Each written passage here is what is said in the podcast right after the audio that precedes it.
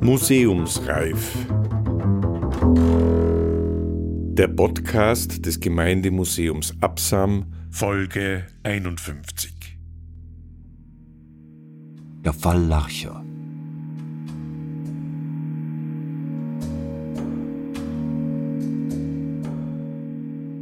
Fünfzig Jahre danach haben Dietmar Larcher, Ehemann von Agnes Larcher, und drei Schülerinnen der vierten Klasse, mit der Agnes Larcher Stallerhof von Franz Xaver Krötz lesen und diskutieren wollte, in Interviews vom Fall Larcher 1973 berichtet.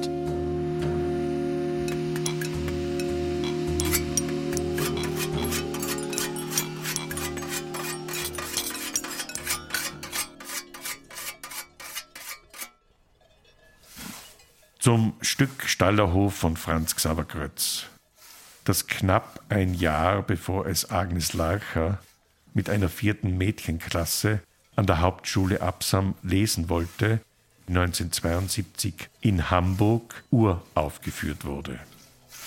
Stallerhof wird bis heute gespielt, jüngst im Frühjahr 2023 am Deutschen Theater in Berlin.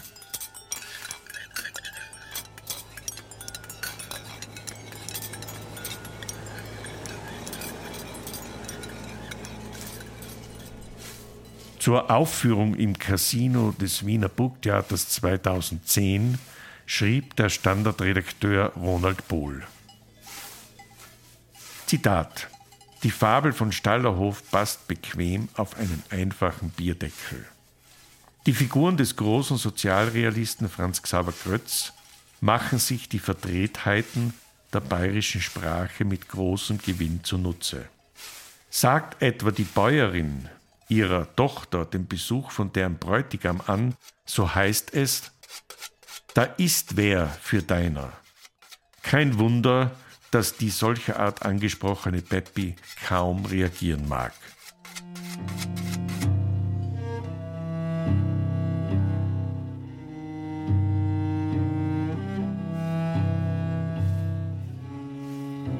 Nachhat die natürliche Zeitenfolge fungiert in den Krötz-Dialogen fast immer als Kausalersatz. Wenn etwas so und so ist, dann wird es nachher, nachher schon auf etwas anderes hinauslaufen. Gnade Gott den Beteiligten. Zitat Ende.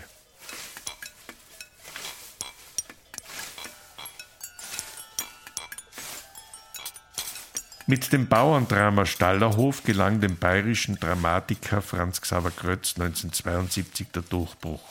In knappen, wortkargen Szenen erzählt er von Beppi, der Tochter des Stallerbauern, die vom alten Knecht Sepp geschwängert wird. Beppi lebt behindert auch von der Gewalt ihrer Eltern, den Stallerbauern. Sie leidet unter der Kälte und Hartherzigkeit ihrer Eltern. Deren Maßregelungen und gegenseitige Schuldzuweisungen verunsichern das Mädchen zusehends und treiben es immer tiefer in die Einsamkeit. Sepp erzählt ihr eine andeutungsvolle Indianergeschichte, in der eine von ihrem Stamm ausgestoßene Indianerin von einem weißen Mann gerettet wird. Zwischen den beiden entspinnt sich eine sonderbare Liebesgeschichte.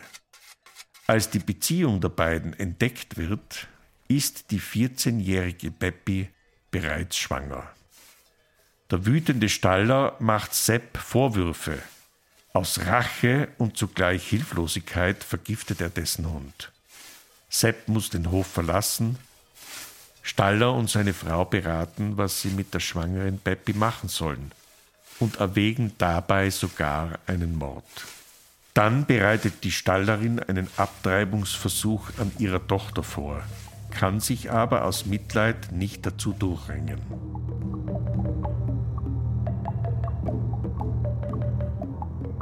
Wohl oder übel muss Peppi jetzt ernster genommen werden als bisher. Das Stück endet mit dem Einsetzen der Geburtswehen. Es war ein halbes Jahr lang, war es eigentlich die Hölle. Nee, das war wie eine Explosion einer Bombe. Da ist ein System, ein eingespieltes System von Herrschaft und Knechtschaft plötzlich zerbrochen worden, äh, hätte zerbrechen können.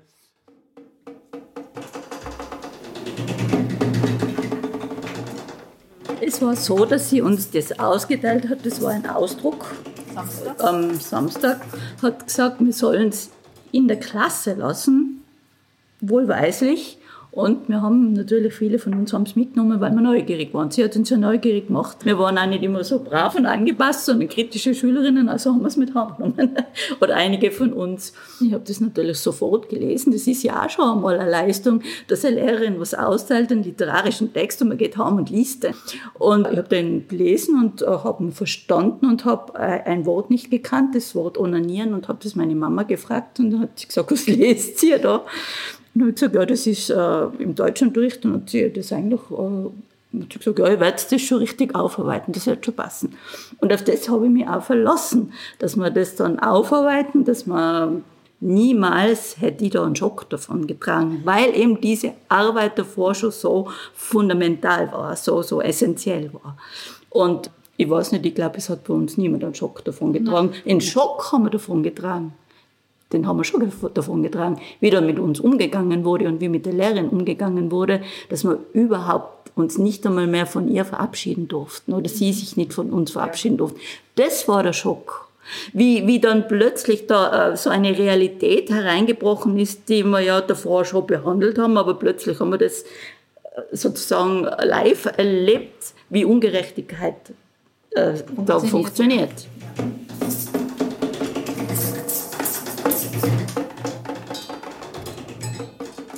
6. Juni 1973 Entlassungsschreiben der Tiroler Landesschulbehörde an Dr. Agnes Larcher. Die Landesregierung löst nach 34 Absatz 2 Litera b des Vertragsbedienstetengesetzes 1948 ihr mit Dienstvertrag vom 19. September 1972 Z6A-1-7427 Querstrich 25 begründetes Dienstverhältnis zum Bundesland Tirol mit sofortiger Wirkung vorzeitig auf, weil sie sich durch die entgeltliche Weitergabe von nicht entwicklungsgemäßem vom Bundesministerium für Unterricht und Kunst als Klassenlesestoff nicht approbiertem Lesegut an Schüler der Hauptschule Absam sowie durch die Verwendung dieses Lesegutes im Deutschunterricht einer besonders schweren Verletzung der Dienstpflichten schuldig gemacht haben. Ihre Bezüge werden mit Ablauf des 6. Juni 1973 eingestellt. Nach 35 Absatz 2 Litera C des angeführten Gesetzes besteht kein Anspruch auf Abfertigung.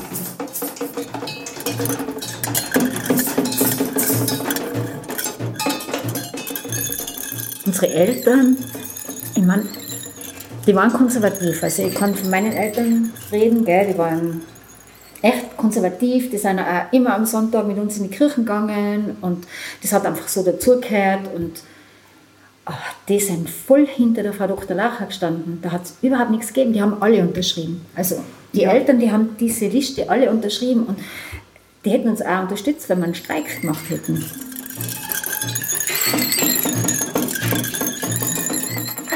Genau, da sind wir unten bei der Konditorei Meier gestanden, oder? Mhm. Wo das mit dem Streik, ja. wo wir gesagt haben, wir streiken, ja. und dann ist uns die Schneid abgekauft worden. Ja, wir sind, auch, wir sind auch eine rechte Weile drinnen gesetzt und haben nichts getan.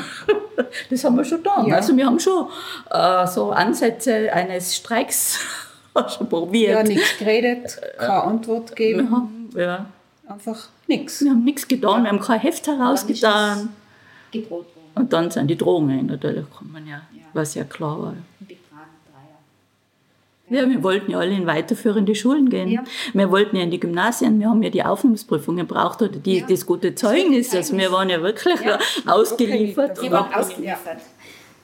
Und dass jemand mit uns über das nachher irgendwann geredet hätte, über dieses Stück, gell, das eh eigentlich 80 Prozent der Klasse gelesen hat, na, ganz sicher nicht. Wir müssen nur mehr still sein, gell? nur mehr brav und still in der Bank sitzen. Das ist jetzt genau das, was wir eigentlich nicht so transportiert gekriegt haben von unserer Lieblingslehrerin. Naja, Gott, nein, nein, wir haben das schon gewusst, dass es Unrecht war. Das haben wir, das haben wir schon gewusst. Aber, aber die Lehrer, es hat sich ja von den Lehrern ja auch niemand hinter sie gestellt. Also in dem Sinn war das ja relativ ein freier Raum, wo wir da geschwebt sind. Also wir haben auch nicht Bescheid gewusst plötzlich. Also wir haben nicht gewusst, was ist jetzt wirklich mit ihr passiert, kommt sie jetzt wirklich nicht mehr, was da hinter den Kulissen abgelaufen weiter, ist, ja, wie geht's weiter. Da hat uns ja niemand, also plötzlich zuvor waren wir sehr, sehr zu reifen Schülerinnen erzogen worden, zu denkenden Menschen erzogen worden und plötzlich hat man uns wieder dumm sterben lassen.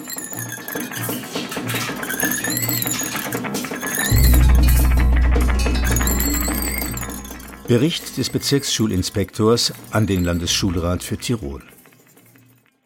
Am Montagnachmittag, 4. Juni 1973, wurde ich telefonisch von Hauptschuldirektor Oberschulrat Vinzenz Fintel, Hauptschule Absam, verständigt, dass die Vertragslehrerin Dr. Agnes Larser am Samstag den Schülerinnen der vierten Klasse B gegen Schilling 12 Unkostenersatz vervielfältigte Texte eines Bühnenstückes Stallerhof ohne Angabe eines Autors oder eines Verlagers zur Lektüre übergeben habe. Einige Eltern hätten sich entrüstet mit massiven Vorwürfen an ihn gewandt. Nachdem mir Hauptschuldirektor Fintel einige besonders krasse Textstellen vorgelesen hatte, habe ich ihm die Weisung erteilt, alle ausgegebenen Texte sofort einzuziehen. Am nächsten Tag, den 5. Juni 1973, war um 16 Uhr bei Herrn Bezirkshauptmann Oberregierungsrat Dr. Günther Sterzinger eine Vorsprache von Hauptschuldirektor Fintel und Hauptschuloberlehrer Wilhelm Isser von der Hauptschule Absam. Es wurde das Protokoll einer Lehrerkonferenz der Hauptschule Absam vom 5. Juni 1973 vorgelegt, mit einer einstimmig gefassten Resolution, in der sich die Lehrerschaft von derartiger Literatur zur Verwendung bei Schülern aber auch aus Gründen des Berufsethos von der Person distanziert, die derartiges in der Schule durchzuführen versucht. Dass das eine ältere Schicht von, von Schulbeamten und ja, sagen wir mal auch Direktoren und Lehrpersonen so gesehen haben, das ist eine Geschichte, aber dass die jüngere Generation das nicht so gesehen haben. Und auch Schulinspektoren interessanterweise, die offiziell zwar die Entlassung meiner Frau mit unterschreiben mussten, aber mir signalisiert haben, nein, nein, das, so, so denken wir nicht. Die sich unterworfen haben dieser strukturellen Gewalt und eigentlich sich selber dann verleugnet haben und gesagt haben, na ja, wir müssen, damit wir unsere Stelle und unser Gesicht wahren, müssen wir jetzt zustimmen und sagen, wir schmeißen sie raus. Aber in Wirklichkeit denken wir nicht so.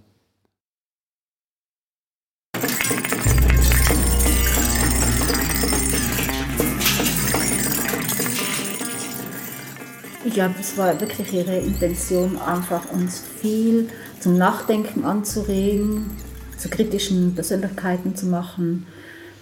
Sie hat eine Freude gehabt an dem, was sie, wie sie gesehen hat, wie, was da weitergeht eigentlich mit uns. Bei jedem Einzelnen. Und was uns natürlich auch imponiert hat, das war einfach, dass sie eine sehr moderne Lehrerin war. Sie war immer der Zeit voraus, weil vor 50 Jahren hat niemand in der Schule Umweltschutz als Thema gehabt. Überhaupt niemand, oder? Ja, überhaupt niemand. Aber bei uns war es ein Thema. Bei uns war das ein großes Thema. Also die war einfach so innovativ. Gell? Und das hat uns schon gefallen. Extrem gefallen. Ich weiß halt, dass wir aufräumen gegangen sind, unter ja. anderem. Also es war wirklich ganz konkret und ganz praktisch hat sie, sie die Sachen auch immer angegangen. Das heißt, sie hat uns schon sehr früh auf dieses Umweltproblem aufmerksam gemacht, mhm. wo, die, wo wir eigentlich selber noch gar nicht so offen waren dafür oder das als nicht als Problem erachtet haben. Und sie ist dann äh, wirklich ganz praktisch mit uns durch Absam gegangen ja. und wir haben Müll aufgeräumt von der Straße. Und es hat uns sogar gefallen, weil wir sind dann wirklich darauf aufmerksam gemacht worden, erstens einmal, wie wir mit der Umwelt umgehen. Mhm. Und unsere Mitmenschen mit der Umwelt umgehen. Und dass wir auch verantwortlich sind für das, dass wir selber nicht wegschmeißen und dass wir achtsam werden für das, wie, wie jetzt zum Beispiel mit der Umweltverschmutzung das Problem aufgetaucht ist. Rechnen Sie nicht mit unserer Putzwut. Haller Lokalanzeiger, 12. Mai 1973. Aus dem Leserkreis. Sehr geehrte Leser aus Absam. Im Deutschunterricht sind wir auf das Thema Umweltschutz gestoßen. Anlässlich eines Lehrerausgangs überzeugten wir uns, dass viele unserer Spazierwege und Rastplätze arg verunreinigt sind.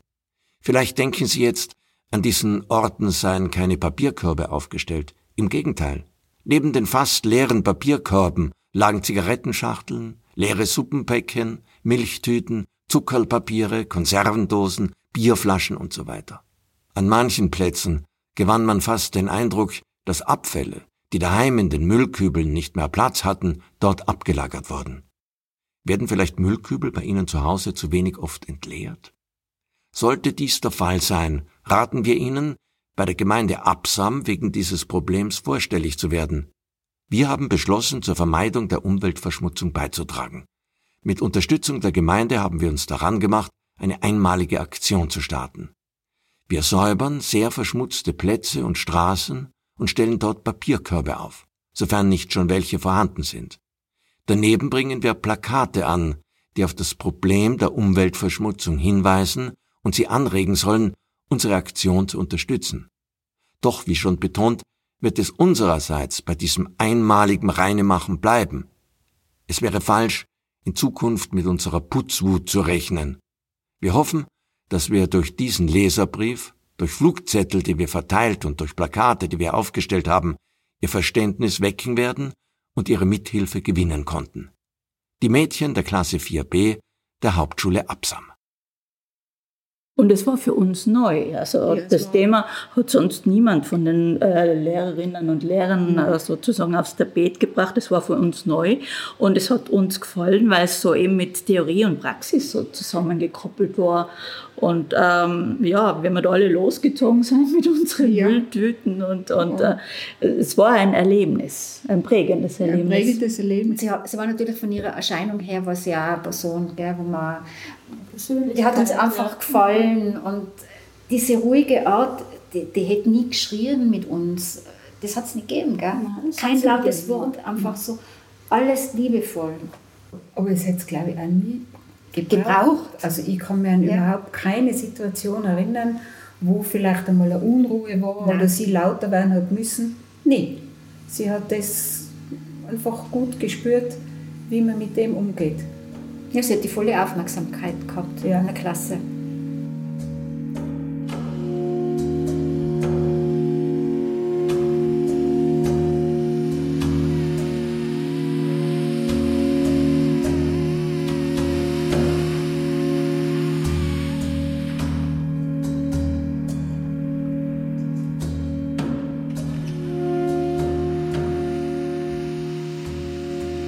Lebenslauf von Dr. Agnes Larcher aus dem Jahr 1973. Am 25. August 1937 wurde ich als viertes der 13 Kinder des Taglöhners Heinrich Hinterlechner in Mühlbach, Südtirol geboren. Meine Kindheit und die Volksschulzeit verbrachte ich in der Bergbauerngemeinde Meransen, wo mein Vater einen Bauernhof gepachtet hatte. Ich konnte nur während zwei Drittel der Schulzeit am Unterricht teilnehmen, da ich während der übrigen Zeit zur Feldarbeit und zum Viehhüten gebraucht wurde. Im achten Volksschuljahr wurde ich bereits im Februar vom weiteren Schulbesuch befreit, um als Magd auf einem Bauernhof zu arbeiten. Zufällig fand sich im gleichen Jahr ein Förderer, der mir den Besuch der Mittelschule und der Lehrerausbildungsanstalt in Meran ermöglichte. Ich legte im Jahre 1958 die Reifeprüfung ab. Im selben Jahr inskribierte ich an der Universität Innsbruck Deutsch und Geschichte. Meinen Lebensunterhalt in Innsbruck bestritt ich aus einem Stipendium von 800 Schilling monatlich. An eine Unterstützung von zu Hause war nicht zu denken. Ich dissertierte bei Professor Kramer mit einer Arbeit über den Josephinismus in Tirol. Im Jahre 1963 promovierte ich zum Doktor der Philosophie. 1963 war auch das Jahr meines Eintrittes in den Schuldienst. Zunächst unterrichtete ich an der Mittelschule in Bruneck in Südtirol die Fächer Deutsch, Geschichte, Geographie. 1964 wurde ich durch Heirat österreichische Staatsbürgerin. Zunächst war es für mich nicht leicht, eine Stelle im österreichischen Schuldienst zu bekommen, weil ich zwar ein österreichisches Doktorat, nicht aber eine österreichische Reifeprüfung hatte. Mein Reifeprüfungszeugnis aus Südtirol wurde nicht als gleichwertig anerkannt. Zwar hatte es mich zum Besuch einer österreichischen Universität qualifiziert, jedoch nicht zum Unterricht an einer österreichischen Pflichtschule. Zunächst musste ich wie eine Arbeitslehrerin ohne Matura eingestuft werden, als ich 1964-65 in Österreich zu unterrichten begann. Nachdem ich 1965 die österreichische Matura nachträglich zu meinem österreichischen Doktorat nachgeholt hatte, wurde ich als Vertragslehrerin an der Hauptschule Stams angestellt. Ich habe seither an allen Schultypen von der ersten Klasse Volksschule bis zur Universität unterrichtet. Von besonderer Bedeutung war für mich eine einjährige Lehrtätigkeit an der amerikanischen Stetson-Universität, in der ich die Freiheit hatte, meine Vorstellungen von einem modernen Sprach- und Literaturunterricht zu verwirklichen. Seit 1971-72 bis zum 6. Juni 1973 8.15 Uhr habe ich an der Hauptschule Absam Deutsch, Geschichte und Geographie unterrichtet.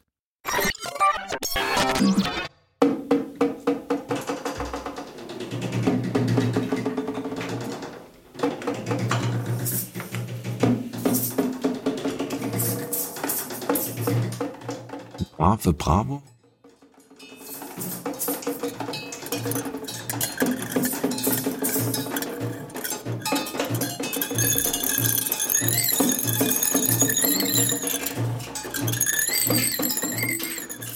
Den letzten beiden Schulwochen des Jahres 1971-72 machte Agnes Larcher in der Mädchenklasse, die im nächsten Schuljahr Stallerhof lesen und diskutieren sollte, eine Analyse der Zeitschrift Bravo zum Unterrichtsthema.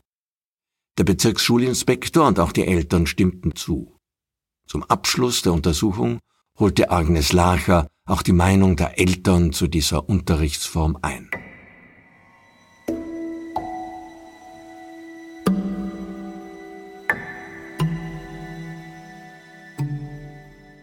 Bravo, Heft Nummer 4, Jänner 1973. Die Titelseite. Die 20 beliebtesten Fernsehstars in Farbe. Brian Connelly, Sweet kommen nach Deutschland.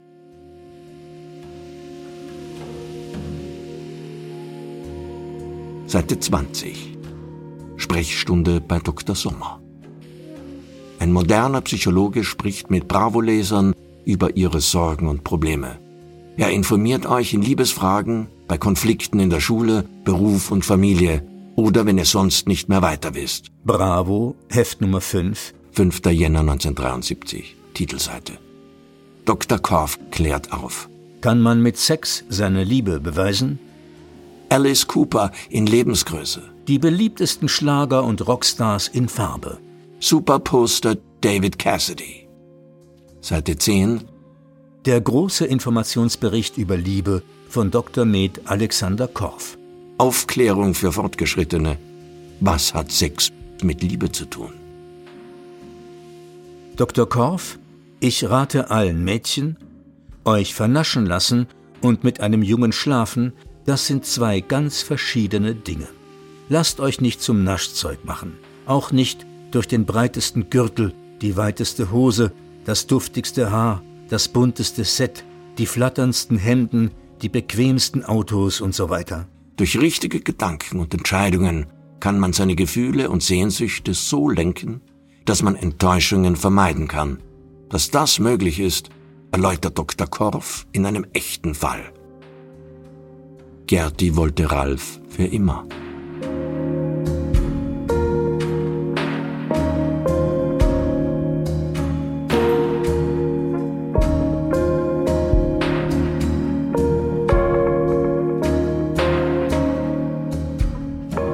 Ja, das Hinterfragen war bei ihnen ja immer ganz wichtig. Und sie hatte ja. zum Beispiel auch das Bravo-Heft. Wir waren ja alle so begeisterte Bravo-Leserinnen. Und äh, zum Beispiel ist mir Bravo dahergekommen und hat dann gesagt, so, jetzt schauen wir uns das mal an. Was, wie schaut, gehen wir es durch. Und äh, was gefällt euch da und warum gefällt es euch und wie ist das zu sehen? Und das war ganz spannend eigentlich. War sehr, sehr ja, spannend, ja, ja.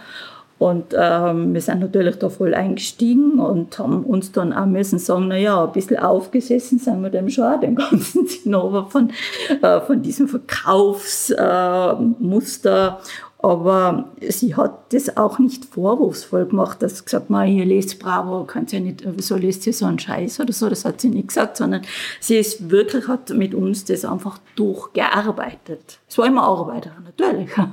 es, sie hat was gefordert. Da haben wir das Bravo auch mal so gesehen, wie viel ist in einem Bravo Werbung drinnen? Wo werden wir da hingelenkt? Oder wieso ist immer nur der äh, Star, ich weiß es nicht mehr, wer in der Zeit damals das halt angehimmelt worden von allen und da waren alle möglichen Geschichten über den drinnen. Oder irgendein Doktor sowieso war der Ratgeber für uns alle. Der Dr. Sommer, glaube ich, war das. Sommer, ja, irgendwie so einer. Ja, und so waren da einfach viele Facetten, die wir beleuchtet haben. Gell? Und es, es, stimmt natürlich, man hat dann schon die eigenen Bedürfnisse hinterfragt, das haben wir dann schon gemacht und, und, und das in Übereinstimmung gebracht. Aber ich glaube, es war halt mit, mit, mit mehr Freiheit. Sie hat immer mit Freiheit auch vermittelt, ja. dass man, äh, es war immer, wir haben uns auch drücken können vor der Stellungnahme.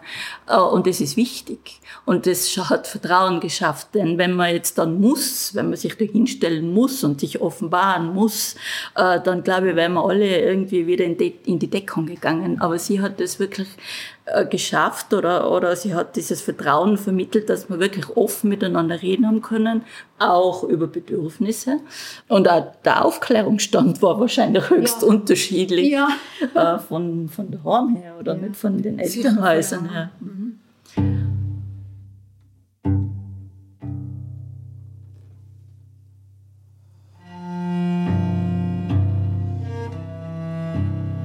Und es hat uns auch was gefallen darf an der Zeitschrift. Also es war ja nicht so, dass man jetzt zum Beispiel alles verdammen hat müssen, wenn man jetzt gesagt hat, okay, das gefällt mir jetzt schon oder so. Das, also das hat Platz gehabt. Sie hat dann einfach die Selbstsicherheit gegeben, dass man selber denken kann und selber denken muss und nicht alles hinnimmt, was einem vorgeworfen wird. Also hingeworfen ist das richtige Wort. Ja. Ja, und ich habe auch mitgenommen, dass sie uns immer gesagt haben, wir können alles im Leben machen. Und das war immer so mein, mein Motto. Wenn ich irgendwas im Kopf gehabt habe, dann haben wir gedacht, na, und ich kann, und ich probiere es. Und wenn es nicht funktioniert, dann habe ich es probiert.